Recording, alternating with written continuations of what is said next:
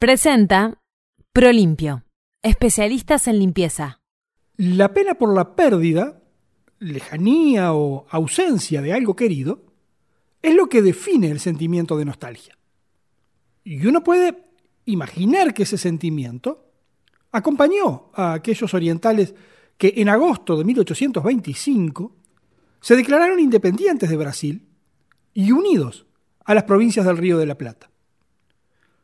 En la ley de unión, que afirma que siempre hemos pertenecido a las Provincias Unidas, se argumenta con un dejo nostálgico, recordando la voluntad artiguista y expresándose que esa es también la voluntad de los pueblos que componen la provincia oriental.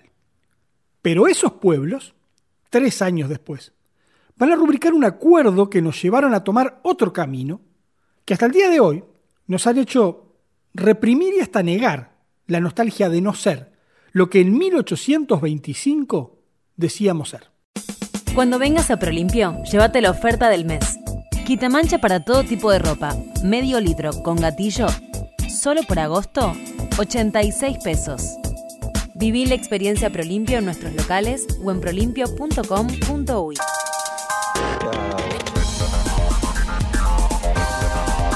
¿Qué historia con la historia de la música uruguaya?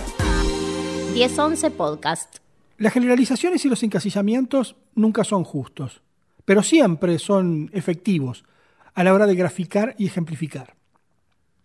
Por tanto, sabiendo que no seremos justos, vamos a decir que somos una sociedad nostálgica. Y que sin importar el momento de la historia en el que nos ubiquemos, los uruguayos vamos a encontrar razones para decir, antes era mejor. We want you to come. We want you to hear. We want you to dance. Dance all along. But once your music's down, don't stay on like a fool. I break it all. You listen, break it all. Romper todo, aún sin saber qué decimos, ni mucho menos por qué, ha sido una característica nuestra. Ya hemos hecho varias referencias en estos dos ciclos del año a situaciones donde se plantea una transformación que prácticamente se basa en barrar con todo lo anterior y construir de cero, tanto lo político como social o cultural. Y en estos planos hemos destacado desde finales del siglo XIX a la música y al fútbol como ámbitos donde se acompaña esta realidad.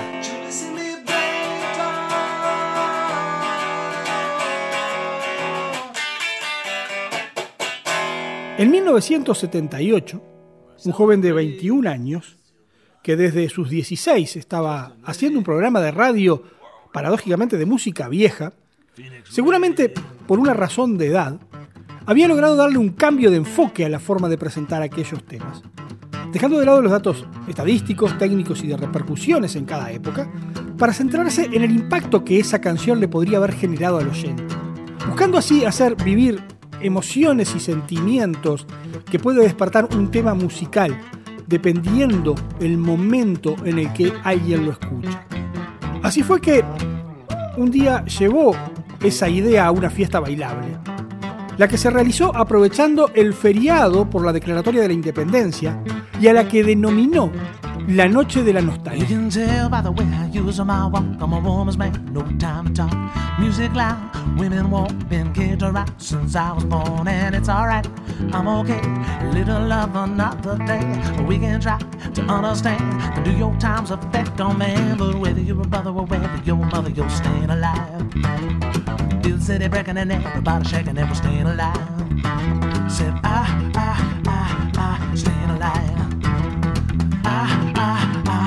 Pablo Lecuder era aquel joven de 21 años que se convirtió luego en un empresario de los medios de comunicación.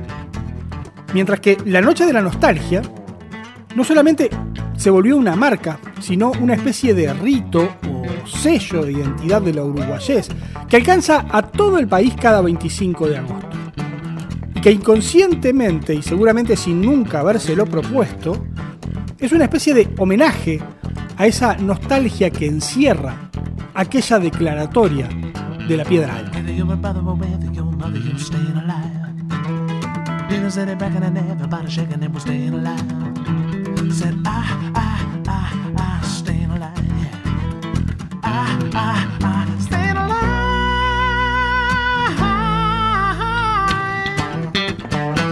Si un café nos une, un cafetín nos abraza. Cafetín. Granos de especialidad tostados en el centro Tinkers, donde potenciamos la empleabilidad de personas con discapacidades. Cafetín. Inclusivo, orgánico, social. Conocelo, abrazalo y pedilo en cafetín.org. Cafetín, un producto Tinkers.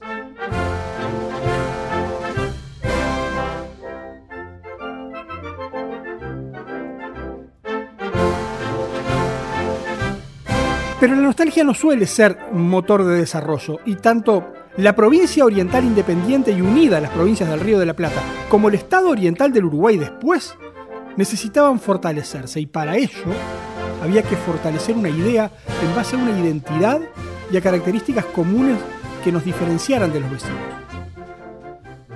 Previo a la jura de la Constitución de 1830, Francisco Acuña de Figueroa, considerado como el primer poeta nacional, presentó un proyecto de himno patrio. Esa obra poética de 11 estrofas de 8 versos de casílabos y un estribillo de 4 versos se ejecutó por primera vez el 25 de mayo de 1833 en la gala del Teatro San Felipe, con música de Antonio Sáenz. El 8 de julio de ese mismo año, el presidente Fructuoso Rivera aprueba el texto como himno, a pesar de las controversias que generó el hecho de tener violentos versos contra España, Portugal y Brasil. Pero no hay una aprobación de una música. Es por ello que la primera ejecución oficial como himno nacional, que se realizó el 18 de julio también de 1833, tiene música de Antonio de Barros.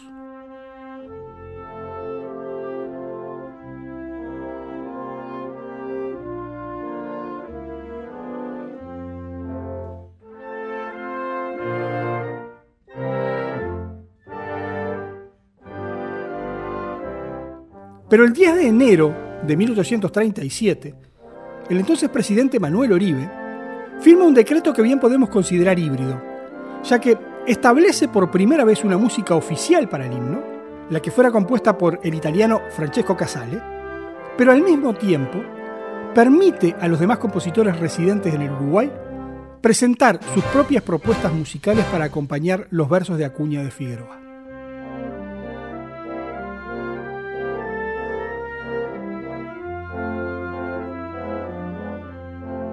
Esta música, la de Francesco Casale, se utilizó hasta 1848, año en el que Acuña de Figueroa, que para muchos historiadores actuaba respecto al himno como dueño del mismo, eliminó los versos agresivos contra España, Portugal y Brasil, e incluyó en la primera estrofa la frase tiranos temblad.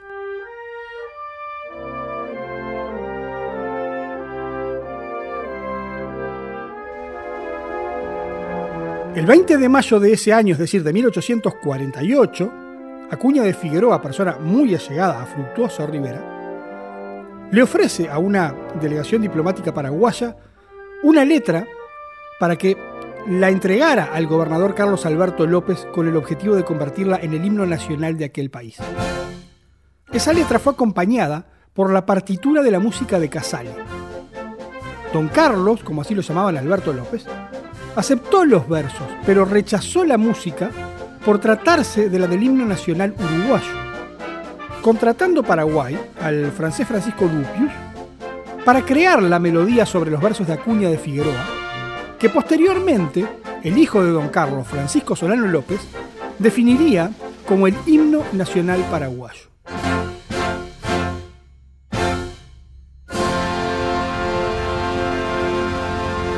Pero la guerra de la Triple Alianza eliminó prácticamente toda identidad paraguaya, llegándose incluso bajo la ocupación brasileña a intentar imponer un nuevo himno, el que era compuesto por el argentino Francisco Felipe Fernández y tenía la música del brasileño Francisco Antonio Nacimiento. Hasta que finalmente, en 1874, el italiano Luigi Cavedani, que había sido contratado por el gobierno paraguayo para reflotar bandas militares del país, rescata el himno nacional sobre la música de Casale. Por lo que la primera música oficializada en nuestro país como himno nacional uruguayo es la del actual himno paraguayo, Por tanto, el himno nacional en su primer versión era este. Que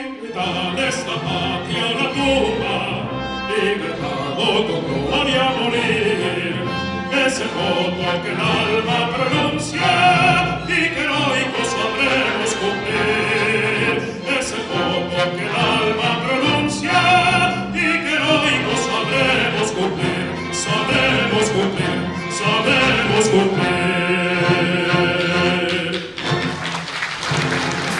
Cuando vengas a Prolimpio, llévate la oferta del mes. Quitamancha para todo tipo de ropa, medio litro con gatillo, solo por agosto, 86 pesos. Viví la experiencia Prolimpio en nuestros locales o en prolimpio.com.uy.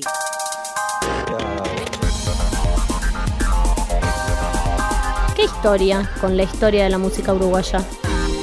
1011 Podcast. Esta música se utilizó en nuestro país como música del himno nacional hasta el 26 de julio de 1848, cuando se oficializa una obra que según el decreto presidencial correspondía al sanducero Fernando José Quijano.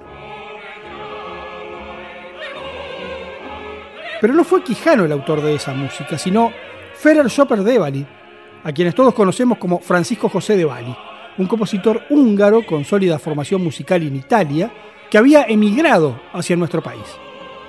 De Bali había tomado como base la ópera de Lucrecia Borgia, y hay hasta quienes entienden que esto podría considerarse un plagio. Esa ópera se había estrenado en la Scala de Milán en diciembre de 1833. Y este hecho echaría por tierra la idea que fuera Quijano el compositor de tan complejos arreglos, habiendo sido sí este quien aportara una idea base de la melodía.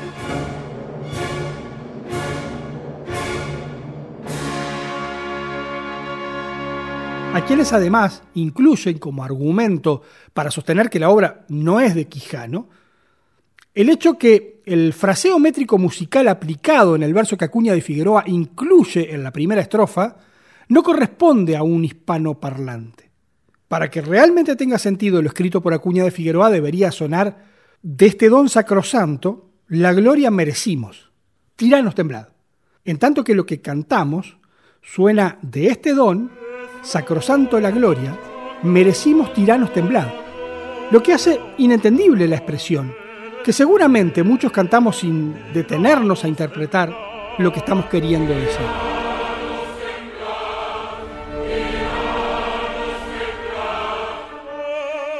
Si un café nos une, un cafetín nos abraza. Cafetín. Granos de especialidad tostados en el centro Tinkers, donde potenciamos la empleabilidad de personas con discapacidades. Cafetín. Inclusivo, orgánico, social. Conocelo, abrazalo y pedilo en cafetín.org.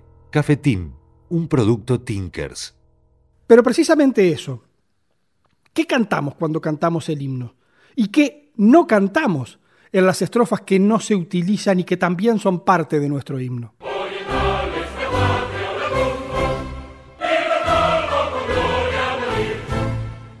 El estribillo y la primera estrofa, que es la que cantamos, representan una arenga a las luchas independentistas. Y esa arenga, en las estrofas que no cantamos, ya en la segunda, se vuelve muy crítico al rol español, donde luego de hacer referencia al dominio ibérico de dos mundos, cierra diciendo, un abismo sin puente se vio, lo que representa una clara idea de separación y lejanía, tanto con España como con Europa en general. Pero lo llamativo de esta letra es que eso se dice en un ritmo, tiempo y estética musical absolutamente europeos como la base operística.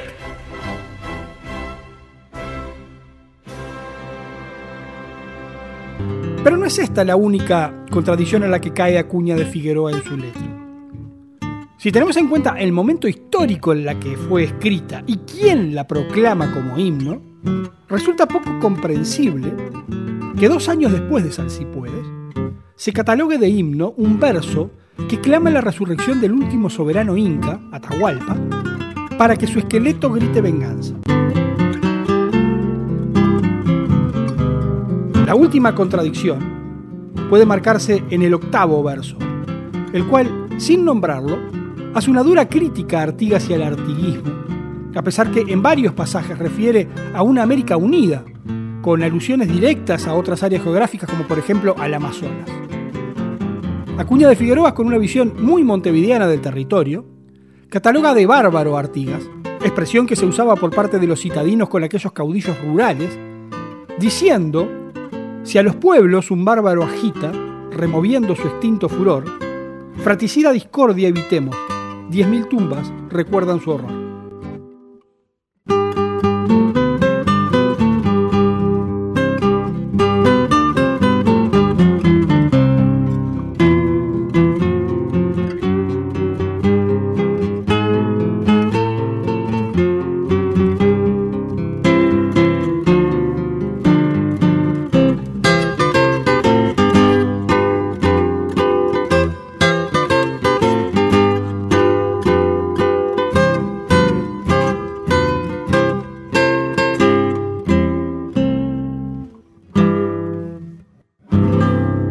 Presentó Prolimpio, especialistas en limpieza.